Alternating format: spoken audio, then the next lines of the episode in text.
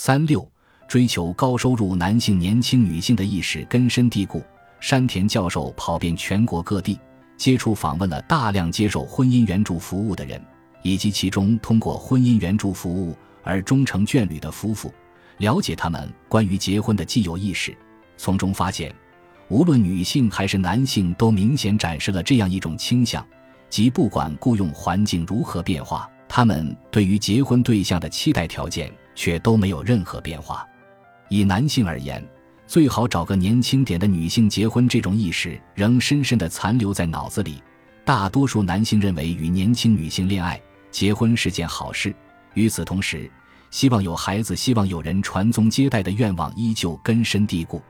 从女性方面来说，结婚当然要找个高收入的辣的意识从来不曾改变。另外，在三十多岁、将近四十岁这一年龄段的女性当中，孩子当然也想要啊的意识同样非常强烈。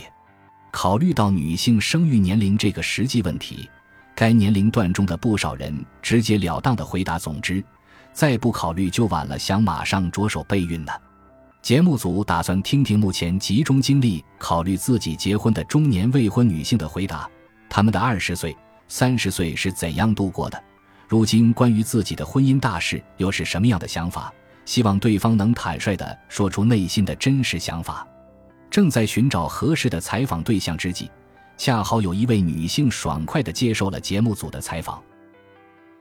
感谢您的收听，本集已经播讲完毕。喜欢请订阅专辑，关注主播主页，更多精彩内容等着你。